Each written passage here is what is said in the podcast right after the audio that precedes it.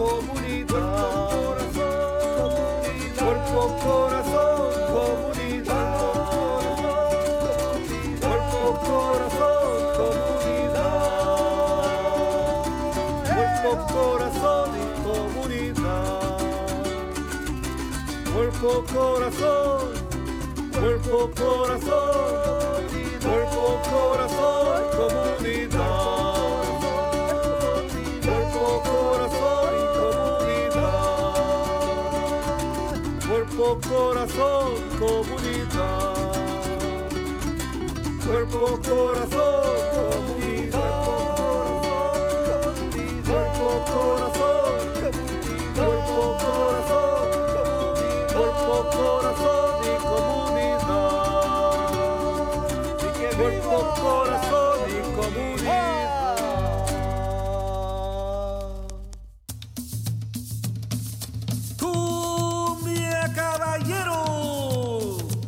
Para toda el área de la bahía, este es su programa. Cuerpo, corazón, comunidad. Sean todos bienvenidos. Y queda con ustedes nuestra presentadora Brenda Camarena e invitados.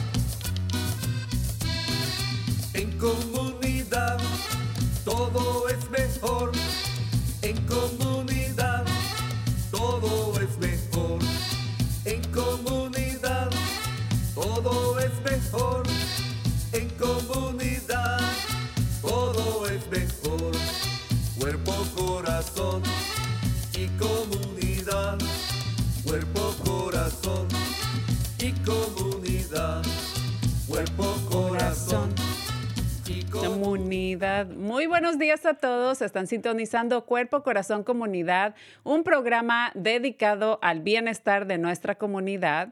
Acompáñenos todos los miércoles a las 11 de la mañana por Facebook Live, por Instagram, por YouTube, en Spotify y también nos pueden seguir en nuestra cuenta de TikTok y por supuesto en vivo en la radio en la KBBF 89.1 FM y en la KWMR 90.5 FM los miércoles y los sábados. También nuestro programa es transmitido en Marín TV, Canal 26 en varias fechas. Y para más información y recursos, acudan a la página del Centro Multicultural de Marín a multiculturalmarin.org. Y si, si, y si quieren ver programas pregrabados, lo pueden hacer también por medio de nuestra página de Cuerpo, Corazón, Comunidad. Yo soy Brenda Camarena, conductora de este programa. Y si tienen comentarios ah, sobre el programa del día de hoy o nos quieren mandar un mensajito, lo pueden hacer por medio de Facebook Live, ahí en los comentarios, o le pueden mandar un mensaje de texto a Marco al 415-960-5538. También recuerden que su opinión es sumamente importante para nosotros, así que vamos a poner una encuesta de dos minutos donde ustedes podrán responder. Eh, es una evaluación de nuestro programa, pero también nos gustaría saber qué otros temas eh, son de su interés. Así que esperemos que nos apoyen contestando esta encuesta. Y bueno, tenemos una agenda muy llena el día de hoy eh, y el tema es inversiones y mercado de capitales. Y para eso tenemos aquí a un gran amigo y experto en este tema. Su nombre es Fernando Carrillo. Él es asesor financiero de Merrill Lynch y también es miembro de las mesas directivas de los 100 Sonoma, la red Latinex y Legal Aid. Así que bienvenido y muchas gracias por acompañarnos aquí en el estudio. ¿Cómo estás? Todo muy bien, muchísimas gracias. Eh, es un orgullo poder compartir con ustedes y la comunidad en general. Eh, me encantó la música de intro, eh, muy pegajosa, pero encantado y Dios te lo pague por tenerme aquí para Mm. compartir un poco de conocimiento. Muchísimas gracias. Para mí es un placer. Estuviste con nosotros hace unos meses, me parece por medio de Zoom ahí desde tu oficina. Este, estuvimos hablando de un tema eh, similar o relacionado a lo que vamos a estar hablando ahorita y vamos a, a recapitular también en ese tema. Pero antes de empezar, ¿por qué no nos cuentas un poquito sobre ti y de dónde eres? Encantado. Eh, Fernando Carrillo, originario de eh, Quito, Ecuador, eh, un país que quiero mucho. Vine a los Estados Unidos hace casi 22 años. Llegué aquí en el, en el año 2000 y eh, viví en Nueva York por seis meses y luego ya me vine para California. Ha sido una experiencia inolvidable. tengo dos hijos, uno que está en la universidad en la costa este y mi hijo menor Mateo. Y estoy al momento viviendo en Sausalito, eh, disfrutando de lo bello que es Marin County. Eh, me he especializado un poco en lo que tiene que ver con banca e inversiones y al momento estoy trabajando con Bank of America Merrill Lynch por los últimos seis años como eh, Financial Consultant, Senior Financial Consultant. Eh, me especializo un poco en ayudar a nuestra comunidad, a la gente latina que necesita planeación o eh, análisis de sus cuentas, cómo mejorar sus finanzas y cómo planear para el bienestar de sus familias y sus empleados. Excelente presentación y felicidades eh, por tus eh, bellos hijos, como mencionas. Uno está en la universidad y el otro va en camino, ¿no? Esperemos, Dios mediante.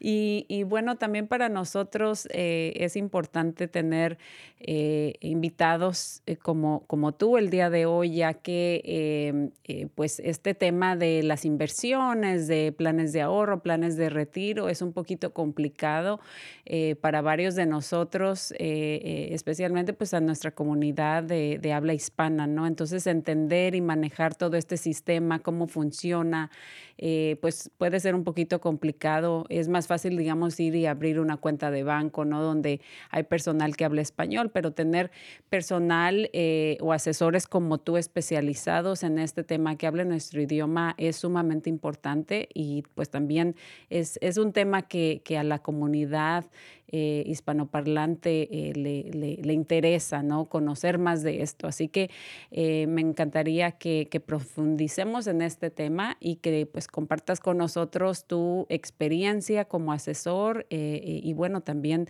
eh, eh, que conoces sobre los planes de retiro, que también vamos a estar hablando en la segunda parte de, de la entrevista. Así que, ¿por qué no comenzamos? ¿Por qué no nos hablas un poquito sobre cómo iniciaste esta carrera de asesor financiero o, o o cómo descubriste este interés eh, en la educación financiera? Muchas gracias, Brenda. Y, y sí, va a ser una, una, una uh, ha sido una labor, eh, una pasión mía. Eh, yo hice un poco de banco en Ecuador, que es la tierra a la que me pertenezco. Trabajé en un banco muy pequeño por como seis años, pero una vez cuando se decidió em emigrar, hubo un proceso de transición. Como todos aquí sabemos, ¿no es cierto? Tienes que adecuarte a un nuevo, a un nuevo país, a un nuevo idioma.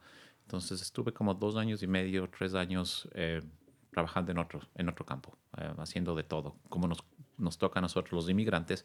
Pero mi pasión siempre fue regresar a la banca, regresar a las inversiones, que es algo que desde muy pequeño, con el ejemplo de mi padre, lo anhelaba hacer. Eh, y, me puse esa meta y tuve la suerte de empezar a trabajar en eh, Wells Fargo Bank. tuve la asistencia de una gerente a la que aprecio muchísimo, que todavía vive en, en, en Sonoma, eh, Felicia, y eh, que me dio la oportunidad. Me dio la oportunidad, entrevisté, me preparé, eh, y como todo en la vida, tenía un miedo enorme, pero me convencí a mí mismo que era algo que quería, quería hacerlo, y, y, y, me fue bien, gracias a Dios. Y luego, por el otro lado, me viene un poco este interés de, de la gente con la que uno crece, con la gente que uno trabaja.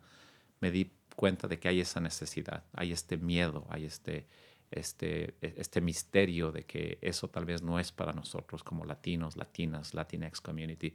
Y es un poquito empezar a, a, a romper ese, ese mito. Eh, en mi opinión muy personal, creo que va de los dos lados. Por un lado, pienso que las empresas americanas se demoraron un poquito en contratar a gente como nosotros que pueda ayudar a nuestro mercado, pero hay una una verdad muy grande. Y me gusta mucho hablar con números, soy una persona de números.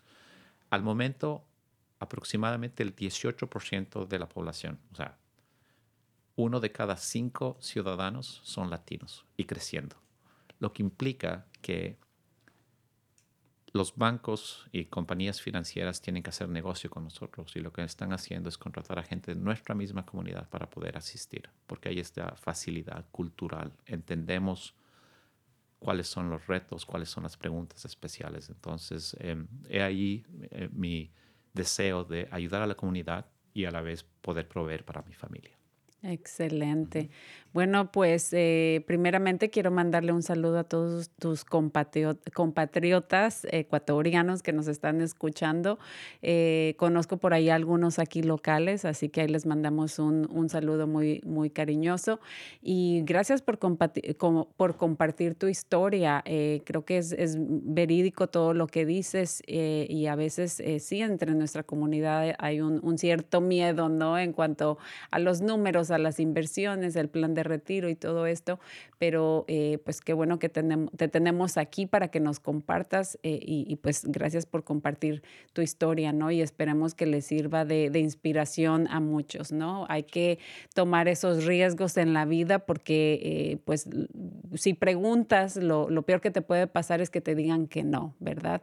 Pero si nunca preguntas, no vas a saber si esa puerta algún día se pudo haber abierto para ti. Así que, pues definitivamente eh, fue eh, muy eh, inteligente la manera que, hiciste esa transición de, Ecuador y aquí, ¿no? Porque es relacionado con lo que estabas haciendo allá, ahora a otro, a otro nivel, pues muy distinto, pero qué bueno que te atreviste, ¿no? A, a, tomar ese paso.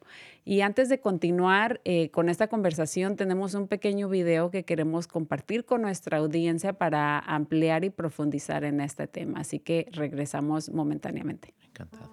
Cuando somos jóvenes, la mayoría no aprendemos cómo administrar el dinero o lograr independencia financiera, porque es algo que no se nos enseña en la escuela. Al principio puede parecer que lo estamos haciendo bien. Si tenemos un techo donde vivir, el dinero para la comida, para pagar las facturas y salir de vez en cuando. Pero, ¿qué pasa si queremos comprar una mejor casa, enviar a los hijos a la universidad y un día jubilarnos? Incluso si estas preocupaciones parecen muy lejanas, tu futuro ser te agradecerá si no esperas y comienzas a invertir lo más pronto posible. Tony Robbins, en su libro Inquebrantable, nos comparte unos simples consejos sobre en qué fijarnos a la hora de invertir. Veamos de qué se trata. Nunca es demasiado temprano para invertir. Imagina que cada mes desde que cumpliste 20 años has apartado 100 dólares de tus ingresos y lo has invertido con una tasa anual del 10%, que por cierto fue el rendimiento promedio del mercado de valores de los Estados Unidos durante el siglo pasado. Entonces, para cuando cumplas 35 años, tendrás una inversión de 41.940 dólares. Ahora, supongamos que decides esperar para invertir hasta que cumplas 25 años. Entonces, 10 años después, para cuando tengas 35 años, tendrás una inversión de 21.037 dólares. Es solo la mitad de lo que tendrías si empezarías 5 años antes. Esto es gracias al poder del interés compuesto. Cada año el dinero de los intereses se suma a la cantidad inicial y con el tiempo continúa agregando valor a la inversión. El interés compuesto no te convertirá en una persona adinerada en un año, pero la diferencia en un periodo de 10 o 20 años es enorme. Por lo tanto, si quieres aprovecharlo, debes empezar a tomar una parte de tus ingresos e invertirlo tan pronto como puedas.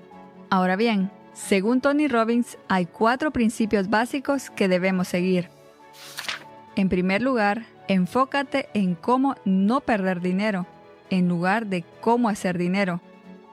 Si inviertes $2,000 dólares y pierdes el bueno, pues ya estamos aquí de regreso. No vamos a tener tiempo de poner todo el video, pero creo que el concepto, la idea principal ya la, expusimos, ¿no? En este breve video que, que compartimos aquí con nuestra comunidad. Eh, pero antes de eso, ¿por qué no hablamos un poquito sobre nuestra cultura, ¿no? Y, nuestra relación con la educación financiera, porque creo que eh, a muchos de nosotros en nuestros países no, no nos enseñaron eh, ahorrar o, no, nos enseñaron, digamos, lo que eran las inversiones, ¿no? Entonces, ¿por qué no nos adentramos un poquito en este tema? Encantado, encantado. Y creo que es un tema muy, muy valioso. a mi manera muy personal de ver, yo pienso que hay varios componentes. Uno de esos es esta idiosincrasia o esta idea lastimosamente algunos o muchos de nuestros países, ¿no? Aplica para México, aplica para Ecuador, aplica para Perú, aplica para Colombia el marco legal no siempre es el más fuerte y se han experimentado quiebras de bancos. Entonces yo he sentido que hay veces que ese es el primer miedo que la gente tiene, de que si yo pongo mi dinero en el banco o lo voy a invertir, la empresa no va a estar ahí y se va a ir. Entonces, ojo, eh, yo pienso que hay problemas aquí también, como en todo el mundo, pero sí quiero mencionar y, y reforzar esa idea de que al menos en este país uno de los grandes beneficios que tenemos es que hay una infraestructura legal un poco más robusta. Eh, los depósitos en los bancos, por ejemplo, darte un ejemplo, están um, asegurados hasta 250 mil dólares con FDIC Insurance. Lo que quiere decir que si un banco quiebra, tu dinero va a estar garantizado. Las empresas de inversión, especialmente estas empresas que son muy, muy, muy conocidas, eh, van a tener entes reguladores. Entonces, pienso que esa es la primera cosa que tenemos que cambiar. Hay aquí un, sistema legal que va a proteger al, inversionista de una manera, en mi opinión, un poco más, eh, un poco más de fortaleza que lo que está pasando en nuestros países. Eso es el punto uno. Y por el punto dos, en cambio, va el hecho de que eh, si tú quieres invertir en el mercado de capitales, en la bolsa de valores, en nuestros países tiende a ser muy complejo. Eh, complejo por el punto de que por lo general van a estar montos de, inversión muy, muy grandes y por lo general no es muy fácil encontrar quien te pueda ayudar desde allá. Aquí las cosas cambian un poco. Eh, eso es uno de los grandes mensajes que quiero dar a nuestra comunidad, es que tú no necesitas tener un monto grande para empezar a invertir. 50, 100 dólares te permiten ya abrir una cuenta de inversión que te va a permitir experimentar, como veíamos en el video, este, el poder del interés compuesto, que es muy, muy fácil. Ese concepto quiere decir que tu dinero va a ganar interés y el siguiente periodo, el interés que ya ganaste va a ganar interés. Entonces va creciendo, ¿no? Es como una, es como una bolita de nieve, ¿no? Esa idea de que la empujas y empieza a tomar velocidad y va a empezar a crecer de manera más grande. Pero yo diría esos dos conceptos. El miedo a que quiebre la empresa con la que estoy trabajando y por el otro lado de que es muy complejo. Eh, para nada, para nada. Eh, no estoy diciendo que no va a tomar el tiempo, no, no estoy diciendo que tienes que tener todos tus documentos en regla, pero no es nada complejo. Entonces hay que perderle el miedo, hay que, continuando con esa sugerencia, es mientras más pronto lo hagas, qué mejor. Claro que sí. Y evidentemente, eh, y vale la pena mencionarlo, que es eh, muy notable la, la, brecha que existe eh, de la riqueza en nuestra comunidad latina a comparación del resto de la sociedad en los Estados Unidos. Y es precisamente por eso, por falta de educación y por, por el miedo a, a los riesgos o simplemente por no saber cómo hacerlo. En efecto, en efecto, eso es muy, muy grande una vez más, ¿no? Una de las grandes motivaciones que tengo y que muchos de los profesionales latinos en mi campo lo tenemos es que queremos acortar esta brecha, ¿no? Eh, insisto, voy a, a, repetir dando ciertos números que espero no confundan a la audiencia, pero el mensaje principal, eh, el, el, la riqueza de un hogar latino al momento es entre el 15 al 20% más baja o el ingreso es entre el 15 y el 20% más bajo que del resto de la población. Entonces esas son cosas que tenemos que tomarlo y hacer esos cambios. Hay que ahorrar, hay que ahorrar para estar listos para el retiro, hay que ahorrar para poder ayudar a nuestras familias. Exactamente. Eh, pero bueno, vale la pena también mencionar eh, lo que estamos pasando ahora, ¿no? O sea, estamos, eh, vivimos una pandemia, muchas de las personas, como, como ya lo sabemos, o perdieron su, su trabajo en su totalidad o parte de su trabajo, a lo mejor tenían ahí por, un dinerito ahorrado, ¿verdad? Y tuvieron que accesarlo precisamente pues para poder sobrevivir, para poder eh, seguir poniendo comida en la mesa y techo sobre su, su cabeza, ¿no? Entonces, eh, esa es una realidad, ¿no? Entonces también vale la pena que lo comentemos porque, por ejemplo, nuestra audiencia que a lo mejor nos está escuchando, a lo mejor dice, bueno, pero, o sea, eh, para mí ahorita el, ahorrar o simplemente el invertir es una meta inalcanzable, precisamente por lo que se está viviendo actual, en, en la actualidad sobre la pandemia. Pero ¿qué nos nos puedes ah, ah, comentar sobre eh, la inflación y el impacto eh, por, por motivo de la pandemia Claro, que estamos e- viviendo? Encantado. Eh, y antes de hablar un poco de la inflación, porque hay que reconocer, em, una de las realidades es que en mi profesión, em, intentar dar un consejo que no es realista, no vamos a llegar a ningún lado. O sea, la verdad es que tenemos que estar muy conscientes. Han sido tiempos difíciles para todo el mundo. Tanto la pandemia, la guerra en Ucrania, ha hecho que la economía es, es- es- muy difícil. Pero insisto, a cualquier nivel de ingreso, a cualquier edad, va a haber la posibilidad de ahorrar. Y está en nosotros, ¿no es cierto? Eh, un ejemplo grande, a mí me encanta el café, pero yo cuando estaba haciendo mi presupuesto mensual me pude dar cuenta de que estaba gastando mucho en el café. No voy a menso- mencionar empresas porque es lo más rico tomar un café. Pero si tú vienes con un plan, eh, una taza de café está costando que 3, 4, 5 dólares. Si a eso lo multiplicas cinco veces en la semana, ahí está, hay un, un poco de cantidad. Entonces, ojo, no estoy diciendo a todo el mundo, paren de tomar café. Tal vez empiezas sacrificando un día y esos 5 dolaritos semanales en un mes van a ser 20 dólares. Ya con eso empiezas a ahorrar. Entonces, insisto, eh, no quiero sonar a que eh, tienes que ahorrar porque sí, es, es una necesidad, pero a cualquier nivel de ingreso vas a poder darte cuenta de que hay gastos que van a poder ser reprogramados. Entonces, es, es una realidad. Ahora, tú mencionas un poquito la inflación. Ese sí es un asunto que nos está afectando muchísimo. Yo lo pongo de la siguiente manera. Cuando yo vine a este país, el galón de gasolina estaba en casi 1,75, 2 dólares. En algún punto llegó a estar a 6 dólares por galón. Eso es inflación. Y lo que pasa es que ese, ese aumento de precios tiende a estar siempre presente. El problema es que cuando la inflación empieza a salirse de control, como lo que hemos estado experimentando, todos sufrimos. Cuando para poner gasolina en tu carro necesitas 70, 80 dólares en vez de 30, 40, implica que ese dinero va a tener que venir de, una parte. Entonces la gente está, está sacrificándose. Eh, gracias a Dios la inflación ya está dando un poquito eh, signos de, de, de, ponerse un poquito más, más, más eh, benigna en cierta medida. Hay ciertas bajas, pero todavía vamos a seguir. Entonces, insisto, es más importantísimo que para afrontar todo este tipo de eventualidades hay que intentar tener un, un, un monto ahorrado en caso de una emergencia. Pero, claro que insisto, sí. es, es, es, son tiempos difíciles, como se dice.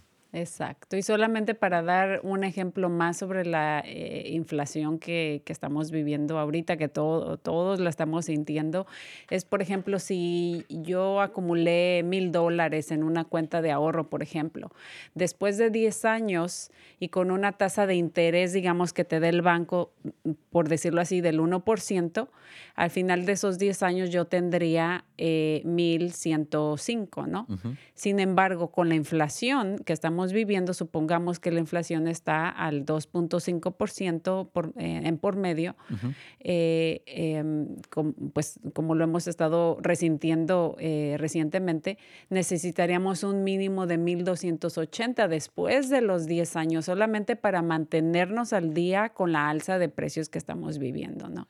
Qué buen punto has hecho, Brenda. Es, eh, ese es uno de los grandes retos y mitos. Y más que, más que mito, es, es una, una realidad.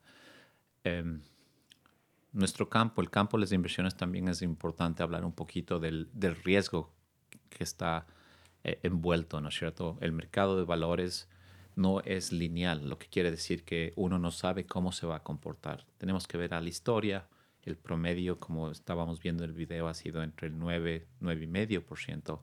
Pero hay una verdad. Si es que la inflación o el aumento de costos, para hacerlo muy simple, es más de lo que tú estás ganando en tu cuenta de ahorros, eso implica que el dinero ya no va a poder comprar lo mismo. Entonces, si usamos el ejemplo de la gasolina, si tú con 100 dólares podrías comprar 20 galones y después de un año ya no puedes comprar los 20 galones con esos mismos 100 dólares y ahora solo puedes comprar 10.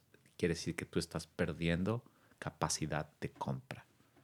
Una de las opciones para poder pelear la inflación es usar el mercado de inversiones para poder hacer que una parte de tu dinero esté creciendo y manteniendo ese nivel de inflación. Básicamente el mercado de inversiones es la opción que todos tenemos, tú, yo, la gente aquí en el estudio, de abrir una cuenta de inversión y poder comprar empresas, empresas que en su gran medida pueden ser muy, muy conocidas. Me voy a tomar la libertad de decir un par de nombres, ¿no es cierto? Por ejemplo, Coca-Cola, Walmart, eh, IBM, que son empresas que en el tiempo han demostrado que han podido mantener eh, su, su, capacidad de, de, de, generar mercado, de generar ventas, y el valor del mercado históricamente ha sido eh, positivo. Ojo, con esto quiero ser muy, muy claro que el mercado va a haber veces tiempos en que va a experimentar una, una, una baja. Y ahí es lo, lo, que es muy importante trabajar con una persona como yo para entender estos ciclos y definir una estrategia que te va a permitir que, hacer que tu dinero te rinda en el tiempo. Entonces, eso creo que es uno de los conceptos muy, muy claves. Eh, y ahondando en este, nosotros por lo general lo que hacemos con los clientes es determinar lo que yo denomino las tres cubetas que cada persona debería tener. La primera cubeta es el dinero que tiene que estar líquido en caso de una emergencia. Ese dinero debería estar en una cuenta de ahorros sin estar comprometido en el que no importa cuál es la tasa de interés y ahí quisiéramos tener entre tres a seis meses de, costos, porque Dios no quiera algo te pasa, vas a poder acceder a ese dinero. La segunda cubeta es lo que vas a necesitar en un periodo de entre 2 a 5 años. Por ejemplo, hay que arreglar el carro o comprar un nuevo carro o tu casa va a necesitar cambiar el techo o hay el matrimonio de una hija o tienes que viajar a tu tierra. Ahí sí, en cambio, puedes empezar a ver otros instrumentos, ¿no es cierto? Tal vez son certificados de depósito o un fondo de inversión un poco más conservador. Y la tercera cubeta, la más importante en mi opinión, es lo que tiene que ver con lo que vas a necesitar de aquí a 10 años. Ahí estamos hablando retiro, estamos hablando educación de tus hijos cuando recién naces, que cuando tú tienes el tiempo, si tienes más de 5 a 10 años de horizonte, cuando vas a necesitar ese dinero, deberíamos utilizar el mercado en nuestro favor. Entonces, es un poco quita este, este, este, este velo de misterio de que no quiero invertir en el mercado porque puedo perder. Ojo, no estoy diciendo que no hay riesgo invirtiendo en el mercado, pero hay que determinar cuáles son los montos en cada una de estas tres cubetas que habíamos hablado. Exactamente. Eh, pues lo explicaste muy bien y antes de adentrarnos un poquito más en, en los diferentes tipos eh, que hay eh, de inversiones y cómo uno puede comenzar, ¿verdad? Uh -huh. me gustaría que regresáramos un poquito a tu comentario que hacías sobre el café simplemente, ¿no? A ti que, te, que, com que comentabas que te gusta el café, a mí también me gusta el café y simplemente creo que si hacemos las matemáticas, con dos tazas de café eh, que yo tome en una semana o que vaya y compre, ¿no? Este, simplemente con eso me compro yo la bolsa de café que me va a rendir o me va a ajustar para todo el mes y a lo mejor hasta más, dependiendo de, de cuánto, de qué tan fuerte te guste el, el tomar tu café, ¿no? Sí. Entonces ese ejemplo es un ejemplo perfecto para que eh, nos hablemos un poquito sobre los hábitos negativos mm. que perjudican o impactan nuestras finanzas. Entonces, ¿por qué no hablamos un poquito eh, sobre este tema? Eh, esos hábitos que tenemos, ¿verdad? De a veces de comprar cosas que no son necesarias y que más bien las compramos por gusto que por necesidad. Qué bien lo has, lo has puesto, Brenda. Es en definitiva una de las grandes cosas que yo pienso que cuando uno se sienta a conversar, ya sea tú individualmente o con tu pareja o tu familia, es necesario la planeación. En lo que realmente el primer paso en cualquier eh, plan financiero es determinar dónde estás. Y eso implica hacer un análisis de cuáles son tus fuentes de ingreso, cuáles son tus costos y cuáles son eh, tus aspiraciones.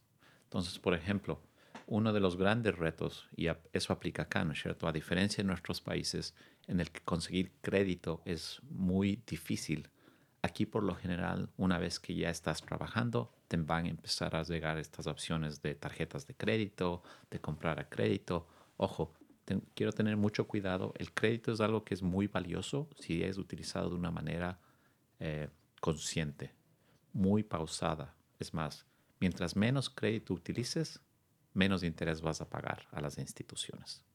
Ojo, no estoy diciendo que el crédito está malo. Uno de los grandes sueños en, los Estados Unidos es comprar una casa. Mucha gente va a necesitar un préstamo para comprar una casa, lo que implica que tienes que tener buen crédito. Pero cuando ese crédito es demasiado fácil, hay este riesgo de que vas a gastar más de lo que estás ganando.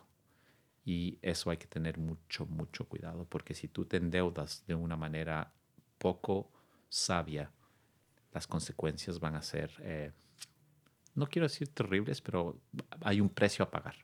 En esta vida yo, yo he aprendido que no hay nada gratis y el crédito es algo que tiene que ser manejado de una manera muy, muy, muy, muy, muy cuidadosa. Y estratégicamente, y solamente para complementar o añadir un poquito más sobre, digamos, en, en cuanto a las tarjetas de crédito, muchas personas no saben o no se dan cuenta que, por ejemplo, si tengo un crédito, digamos, de 3 mil dólares eh, que me da el, el banco por una tarjeta de crédito, eh, la percepción es de que, ah, bueno, tengo 3 mil dólares disponibles para ir y gastarlos, ¿no? Pero muchas veces no se dan cuenta que eh, eh, su crédito se va a ver impactado o afectado si yo voy y gasto esos 3 mil dólares en, en una en, en- de, de límite que tengo en mi tarjeta de crédito. Ojo, la clave es únicamente gastar eh, el 5% o cu- cuál es el porcentaje que uno puede...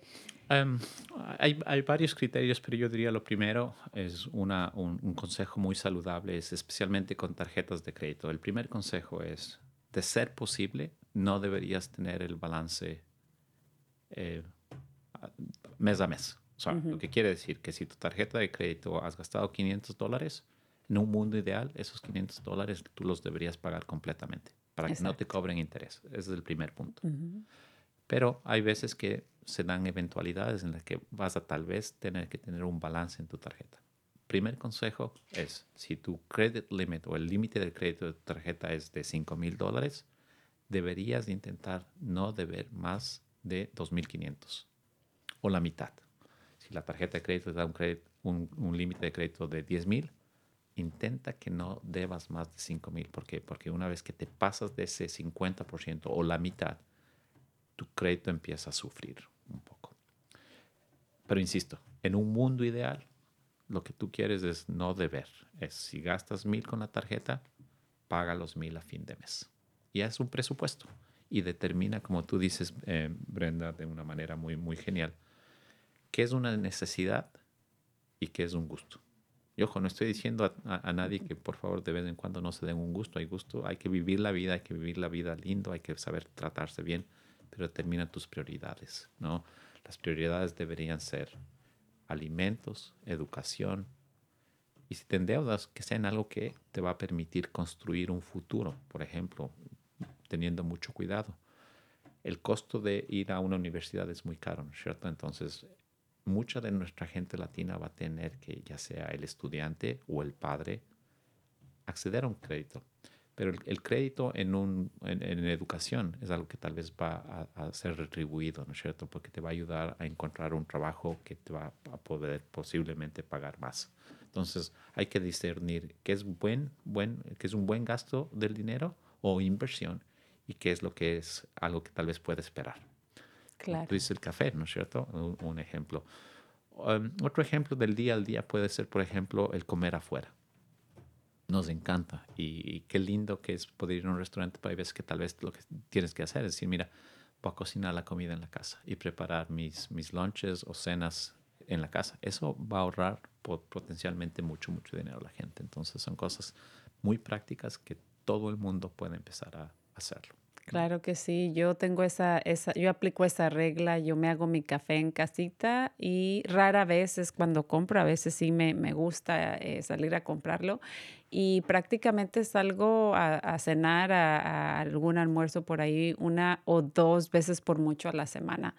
Eh, eh, y a- o sea, porque prefiero comer en casa, pero también para economizar. Y lo que pasa es que muchas veces no tenemos ese hábito de, de analizar nuestros gastos y, y compararlo pues con los ingresos que tenemos eh, para definir cuánto dinero en realidad, con cuánto dinero es con el que realmente este, dispongo. Y de ahí, como tú mencionaste, eh, de vez en cuando darse uno su gustito o, o- o premiarse uno por haber trabajado mucho es algo bueno y positivo para incentivarse, ¿no? El problema es cuando ya empezamos a gastar más de lo que ganamos y empezamos a utilizar o se nos hace fácil utilizar las tarjetas de crédito y la realidad es que la deuda de la tarjeta de crédito, si no eres consciente, pues eh, va en aumento. Eso sin mencionar los intereses que ahora ya le estás debiendo a las tarjetas de crédito precisamente por no pagar el sueldo dentro de ese mes. En efecto, en efecto, Brenda, y tal vez un poco relacionando este asunto a la inflación, este es el otro impacto muy claro, es que para combatir la inflación, el gobierno ha incrementado las tasas de interés. En el lado positivo, eso quiere decir que en tus ahorros vas a ver un incremento, tal vez leve, de cuánto estás ganando en tu cuenta de ahorros o en tus certificados de depósito. Pero en el lado negativo es que la tasa de interés en tus tarjetas también va a subir. Entonces, a, la, audiencia, ese es uno, un deber que le pueden decir. Toma el tiempo, ve tu estado financiero, llama a tu banco y pregunta cuál es la tasa de interés que ahora estás pagando. Por lo general, antes estaba pagando entre el 12, 13, 14% de interés. Esas tasas ahora están alrededor del 19, 20%. Entonces, esa es una deuda que debería ser pagada de la manera más pronta posible. Exacto, correctamente. Y bueno, eh, ¿por qué no ahora pasamos a hablar ah, sobre eh, unos ejemplos de tipos de, de inversiones? ¿Cómo comienzo y quién realmente puede invertir en el mercado? Ok, en- encantado, Brenda. Bueno, em, em- empecemos con la parte básica, ¿no es cierto? Y, y pienso que en esta comunidad también es muy, muy importante ser claros.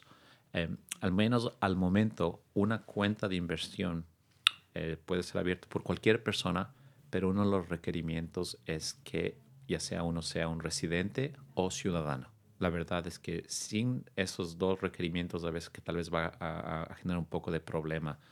Yo he sabido de casos que hay gente que sin ser ciudadano o residente ha abi- ha abierto una cuenta de inversión y solo genera un poco de, de- retos.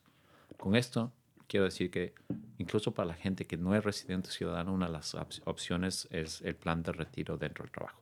Entonces empecemos con eso, es el punto uno. El punto dos, pienso que es importante distinguir el tipo de cuenta de inversión. Y aquí habría dos campos muy grandes. Una es la cuenta de inversión que está destinada para el retiro y la cuenta de inversión que no está destinada para el retiro, que es nada más una cuenta de inversión en la que tú puedes disponer de esos balances a cualquier momento. Dentro de la cuenta de retiro, ahí estamos hablando del 401k en tu trabajo, el IRA o Individual Retirement Account o cuenta de retiro y el Roth IRA. Entonces, el objetivo de eso es, como dices, para el retiro. ¿no? Es, es dinero que tú lo vas a usar cuando ya estemos viejitos y tienes que suplementar tu retiro. La otra cuenta, en cambio, es una cuenta de inversión que te va a permitir ahorrar para eh, objetivos en el más corto plazo. Eh, eh, hay muchas instituciones, eh, por lo general cualquier banco, ya sea grande o pequeño, va a tener un departamento de inversión.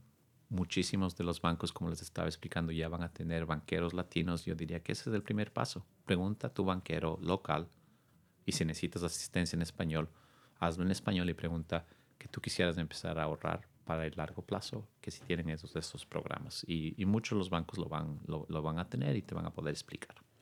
Claro que sí. Bueno, eh, simplemente creo que eh, se puede empezar desde casita eh, planificando, haciendo uno su, su presupuesto. ese es un, un comienzo, ¿no?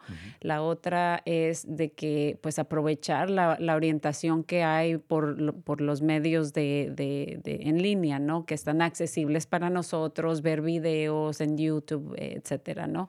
También los mismos bancos tienen en sus páginas web información, la, mayoría o algunos eh, tienen información en español, pero por supuesto también es muy recomendable este, para profundizar más y entender más, eh, precisamente hablar con un consultor o un asesor como tú, que ese es, ese es tu trabajo para ayudarle a las personas a entender un poquito. Y creo que muchas veces a lo mejor no vamos a estar listos eh, pero sí podemos pedir una consulta de asesoría simplemente para informarnos, ¿no? Y ver realísticamente lo que puedo hacer o orientarme para eh, tomar esos pasos a seguir para empezar a hacerlo, ¿no? O sea, no, no quiere decir que, digamos, eh, bueno, ahorita no cuento con mil dólares, este, entonces, por lo tanto, no me voy a asesorar o no voy a ir a, a informarme, ¿no? Creo que independientemente si los tengas o no los tengas, es bueno simplemente ir a ir a asesorarnos para que nos den una guía y, y poder yo empezar mi plan, ¿no? Porque si no, eh, siempre vamos a, a estar eh, viviendo en el mañana y nunca lo vamos a hacer. Qué, qué, qué bien, qué bien lo has eh, expresado, Brenda. Yo pienso, y como todo el mundo ha ido, es este, el viaje más largo empieza con un paso. No se descuiden. El primer paso es ahorrar y con 20, 25, 50, 100 dólares ya se puede abrir una cuenta de inversión. Luego se determina cuál es el mejor, la, la, mejor opción, la opción más competitiva. Muchas de las empresas que ofrecen servicios financieros hay una presión para que los costos bajen. Yo me atrevería a decir que ahora comprar una acción o un fondo de inversión, hay programas en que independientemente del monto o el balance, lo puedes ya comprar incluso sin pagar una comisión. Entonces es algo que la gente quiero que sepa. Eso está ya disponible para nosotros hoy. El rol del asesor es cuando las necesidades son un poco más complejas y estamos listos para ayudar, pero eh, créame, eso es algo que yo eh, de manera encarecida le digo a la gente, toma ese primer paso. Sin dar el primer paso, nada va a cambiar. Sin dar ese primer paso, tu dinero va a seguir ocioso y a mí no me gusta el dinero ocioso. El dinero tiene que estar trabajando para ti. Esa es la verdad. Eh, y ya si hablamos un poquito acerca de qué se puede invertir o no, o sea, la verdad es que hay un universo muy grande. Eh, eh, por lo general lo que me gusta hacer, em, la analogía con los clientes es pensar que tú en este país tienes la oportunidad de comprar un pedacito de las empresas con las que estamos viviendo al día a día. Uh, una vez más, insisto, no, no quiero eh, hacerles eh, promoción gratis, pero por ejemplo, todo el mundo usa celulares. Hay empresas que ofrecen ese servicio que tú puedes comprar ese servicio. Tú lo estás usando, entonces tú eres eh, un cliente de ellos. todos estamos, por ejemplo, haciendo compras, ¿no es cierto? Estas grandes cadenas, por ejemplo, Target, Walmart tú puedes en realidad comprar un pedacito de esa, de esa, de esa, de esa empresa y hacer que esa empresa empiece a trabajar para ti. En vez de tú solo ir a comprar, puedes hacer que al ser dueño de esa empresa, esa empresa está trabajando para ti. Entonces, qué lindo, ¿no? Tener esa, esa idea de yo ya soy dueño de una parte de estas empresas que son muy famosas. Entonces, eh, creo que es de eso, ¿no? Da el primer paso. Exactamente. Y como mencionamos, pues también eh, eh, al, al, invertir, pues está no solamente ese temor, pero la realidad es de que hay diferentes tipos de inversiones de bajo, pero también de alto riesgo, ¿no? Por ejemplo, eh, ¿por qué no nos, nos, das, nos dices, nos cuentas un poquito sobre la diferencia? ¿Cuál, cuál sería una inversión de, de mínimo riesgo y cuáles son las de alto riesgo? Que, que pues también ahorita está muy, muy popular eso muy de no, no, encantado, Brenda, y creo que eso también es muy importante, ¿no es cierto? Cada persona va a tener una cuenta de inversión que va a estar ajustada a su apetito de riesgo. Entonces, si podemos ver en un, en un, en un, en un, en un ambiente que es las inversiones de menor riesgo, tienden a ser bonos. ¿Qué es un bono? Bono realmente es una promesa de pago y tú puedes invertir en bonos del gobierno americano, lo que quiere decir, en vez de dejar que la cuenta esté ganando el 1% o el 0.5% en una cuenta de ahorros, puedes dar ese dinero al gobierno de los Estados Unidos, que al momento, por ejemplo, está pagando en un, en un, en un, en un treasury, que se denomina, o un bono del gobierno del Tesoro de los Estados Unidos, está pagando un interés del 4%. Entonces, eso diría es históricamente es la inversión de menos riesgo, son bonos del gobierno americano. Si vamos al otro extremo, hay empresas que se dedican a innovar. Son eh, empresas que están dedicadas a la exploración espacial, están dedicadas a la creación de nuevas medicinas. Esas empresas tienden a ser un poquito más volátil. Volátil quiere decir que el, precio de la acción va a subir y bajar un poco más con, con, lo que pasa con el mercado, pero hay un rango muy, muy diverso. Y el rol más importante del asesor financiero es hacer que tengas una diversificación. Es una palabra muy, muy, muy, muy compleja en cierta medida, pero lo simple es no pongas todos tus huevos en la misma canasta.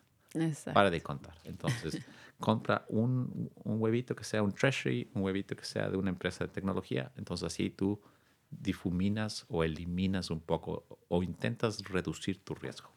Exacto, lo, lo, explicaste muy bien, así que ojo con poner los huevos en, en, una sola canasta porque nos quedamos sin huevos. Como decía la abuelita, no pongas todos los huevos en la misma canasta.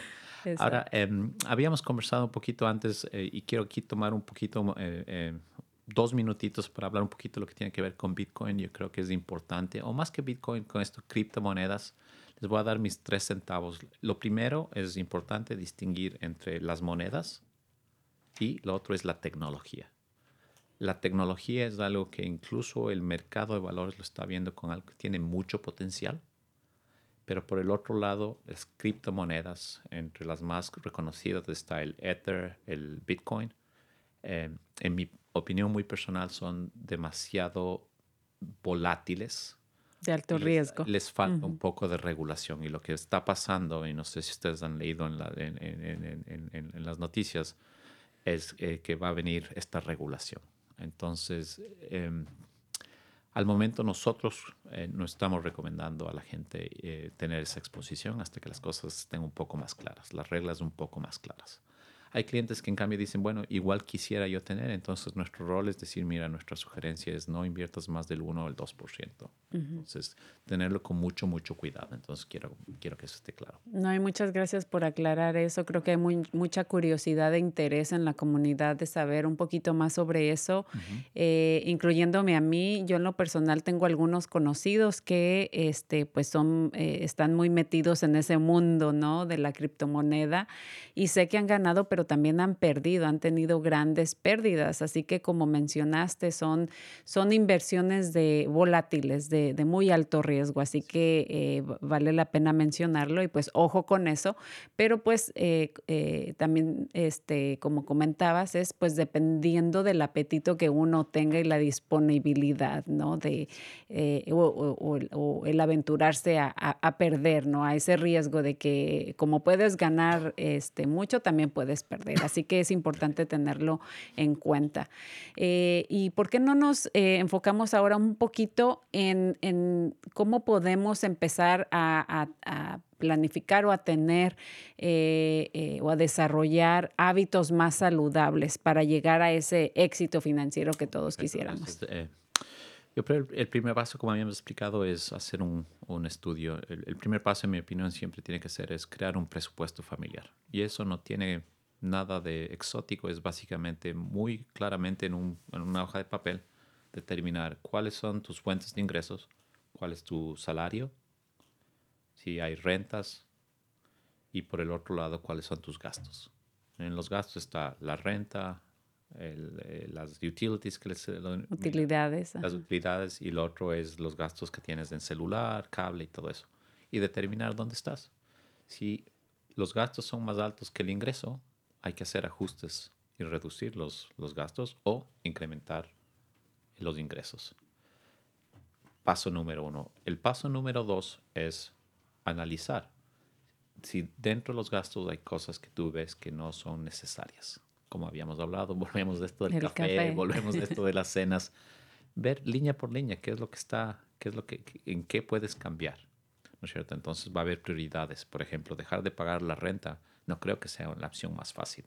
Tal vez tienes que ver un departamento que sea menos caro o tal vez compartir tu departamento, pero en cambio hay en estas cosas muy pequeñitas que se puede hacer un impacto muy grande. O sea, insisto, eh, el salir a, a, cenar, el ir al cine, insisto, no estoy diciendo, eh, no, no, estoy diciendo a nadie, no, no vayan completamente, pero analiza si es conveniente en vez de ir al cine cada semana, ir una vez al mes. Entonces, esos son los primeros pasos, hacer un análisis. Y el segundo es determinar cuáles son tus objetivos, ¿no es cierto? Por ejemplo, un objetivo grande es quisiera comprar una casa. Entonces, perfecto. ¿Dónde quieres comprar tu casa? ¿Cuánto va a costar ese objetivo? Y en base a esos objetivos ya puedes poner un plan de ahorro. Entonces, esos dos, determinar dónde está y ser muy franco contigo mismo, decir cuáles son tus objetivos. Educación, retiro, compra de casa. Exacto. Y ajustar eh, de manera temporal. O sea, lo que quiero decir con eso es, haz una revisión cada seis meses o cada un año. Ya se nos viene el año nuevo. Pienso que ese es un, un buen momento para decir, ok, ¿qué me pasó en el anterior año? ¿Y qué es lo que quisiera cambiar? ¿Y cuáles son mis objetivos para el siguiente año? Sí, qué bueno que mencionas eso. Efectivamente, ya este, se aproxima el fin de año, los días festivos y todo eso, pero siempre enero es un mes donde uno normalmente fija, netas, eh, fija metas personales y, y, es muy, muy buen momento también eh, para fijarnos metas financieras, ¿no? Y por ejemplo, uno de los, uh, algo que yo consideraría, aparte del cafecito, las salidas a comer, el cine, algo que yo, por ejemplo, veo que no es necesario, uh -huh. es, digamos, este, el cable el cable eh, para ver la televisión. Yo no veo la televisión, no pago cable, pago internet, porque eso para mí sí es una necesidad, es una herramienta de trabajo, pero no pago eh, un cable porque tengo Netflix y Netflix me cuesta 15 dólares. Tener el, el, cable me va a costar 70, 80 dólares y a veces hasta más, dependiendo de los canales que tengas, ¿no? Entonces es, es cuestión de opción, es cuestión de, de prioridades y realmente ver y analizar en dónde estoy, cuál, cuáles son mis metas y si, por ejemplo, tengo hijos chicos, espero que este, pues estén pensando en, en, la educación de los hijos ya cuando estén más grandes, ¿no? Porque ese, ese es un factor que va a determinar si nuestros chicos van a ir a la escuela o no van a ir a la escuela. Uh -huh. eh, ojalá que sean muy estudiosos y reciban una beca completa, ¿verdad? Pero lo más seguro es que van a tener que contribuir a la educación de sus hijos uh -huh. de alguna manera y si no, pues van a estar endeudados por mucho tiempo porque, pues, es, eh, para ser realistas, es algo muy caro. Eh, y bueno, también eh, planificar el cubrir, como hablábamos anteriormente, emergencias, porque emergencias pa pasan, a veces se me ponchó la llanta, se me descompone el auto, etcétera, ¿no? y también planificar para tener mis, mi, para poder cubrir mis gastos de renta y todo eso, por lo menos mínimo, se recomienda mínimo eh, tres meses, ¿no? En efecto, en efecto, Brenda, y, y eso es, es, algo importante. O sea, la gente tiene que realmente hacer un análisis y luego determinar cómo cambiar mejorar las cosas. Ahora, porque estaba cambiando el, el, el, documento es porque realmente pienso que este va a ser el otro objetivo. Al menos de mi parte personal, quisiera utilizar tu plataforma para hacer esta conciencia de que una de las maneras en la que tú puedes crear riqueza en el mediano y largo plazo es ahorrando para el retiro. ¿Cierto? Entonces, lo que yo quisiera es que la gente sepa varias cosas. Lo primero es que si tú no ahorras para el retiro, vamos a tener un reto grande. Les voy a dar igual cifras. En promedio, lo que está pagando el, el Social Security Benefit, ¿no es cierto? El beneficio que nos dan el Seguro Social, es nada más entre 800 a 1000, 1100 dólares al mes. Todo el mundo sabe que para vivir donde estamos viviendo, 1100 dólares nos, nos avanza tal vez para la semana, ¿no es cierto? Entonces, ese es el primer objetivo. Si tú no ahorras para el retiro, vamos a tener un reto grande. La segunda cifra que les quiero dar es que lastimosamente, siete de cada diez eh, hogares latinos no está ahorrando para el retiro. Y eso implica de que eh, estás perdiendo una oportunidad grande. Entonces, como plan de acción, lo que le iba a decir a la gente, especialmente aquí en California, es que haces, pregunta si tu trabajo está ofreciendo un plan de retiro. Y si lo tienen, úsalo. ¿No es cierto?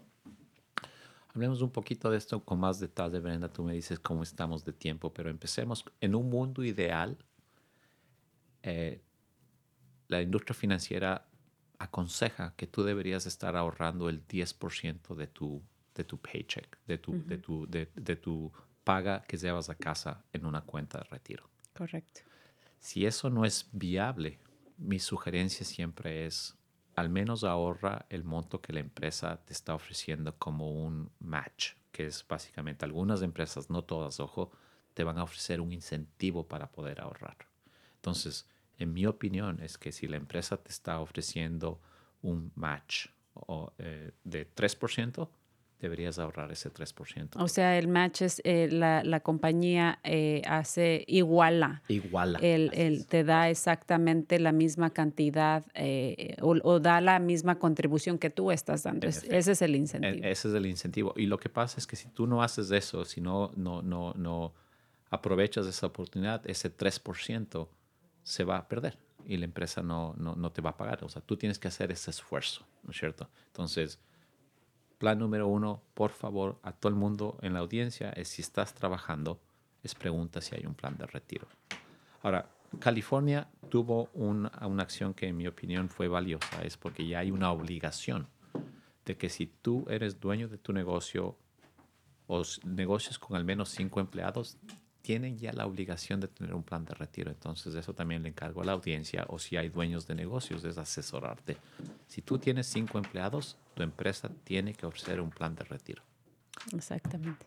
Y para finalizar, es, ese asunto, ¿no? Este siete de cada diez hogares latinos no están ahorrando. Ese es el reto en esta brecha que estábamos hablando. Ese dinero debería ser para el largo plazo. Uh -huh. Y les explico por qué. Porque realmente el seguro social no va a cubrir el costo de, vivir acá. Entonces pienso que eso eh, eh, lo, lo, quiero compartir de una manera muy, muy importante. Asesórate, pregunta si hay un plan de retiro. Exactamente. Uh -huh. Y bueno, con eso vamos a concluir porque el tiempo se fue demasiado rápido. Eh, precisamente hace algunos meses que estuviste con nosotros, estuvimos hablando sobre eh, plan de retiro, dimos más información. Esperemos este, que pues, eh, los interesados en este tema busquen ese episodio porque ahorita realmente ya no nos va a dar tiempo para cubrirlo más, pero como mencionaste, hay que, eh, estamos un poquito... Este, en desventaja, ¿no? En cuanto a este, este plan de retiro como, como latinos, ¿no? Así que ojo y hay que averiguar y hay que preguntar porque como mencionaste ya por ley se tiene que ofrecer eh, todas las agencias o compañías uh, para las que uno trabaja, si tienen más de cinco empleados, por ley ya les tienen que ofrecer este plan. No igualarles la contribución que, que ustedes decidan dar, pero sí este, les dan la opción de ya empezar a poder contribuir para su retiro. Y bueno, ahorita tenemos, tengo unos uh, anuncios a nuestra comunidad y regresamos para que nos des tu eh, información y contacto para personas que quieran recibir, recibir asesoración directamente contigo. ¿Te parece? Perfecto. Muy bien. Pues este eh, queremos anunciar que la próxima de reunión de la mesa, eh, perdón, del Consejo de Resiliencia de la Comunidad de Canal va a ser hoy precisamente miércoles a las cinco y media y vamos a estar poniendo los enlaces por Zoom. También eh, este, para los interesados en donar juguetes, estamos llevando nuestra colecta anual de juguetes para eh, Navidad en el canal. pueden venir y traer nuestros juguetes aquí directamente a nuestra oficina. Y bueno, ahí vamos a estar poniendo muchos más este, anuncios. Se nos acabó el tiempo, pero ¿por qué no nos compartes rápidamente tu contacto y este, información? Encantado y muchísimas gracias, Brenda. Esto ha sido una experiencia genial. Eh, mi nombre es Fernando Mi número de teléfono es el 707-575-6308. Mi eh, email es fernando.carrizo arroba m y el website de Merrill Lynch es www.ml.com. Voy a repetir mi número 707-575-6308 y encantado. Brenda, Dios te lo pague, ha sido eh, genial y espero haya servido a la audiencia un poco. Claro que sí, muchísimas gracias. Para mí eh, ha sido un placer y bueno, le agrade te agradezco a ti eh, muchísimo y también a nuestra comunidad por habernos sintonizado el día de hoy y por supuesto a nuestro equipo de producción. No se les olvide sintonizarnos la próxima semana, 23 de noviembre, donde vamos a estar hablando sobre la gratitud y los festejos de acción de gracias. Y también vamos a tener un sorteo de una canasta para una cena, navi eh, perdón, de acción de gracias. Así que nos vemos la próxima semana. Muchas gracias.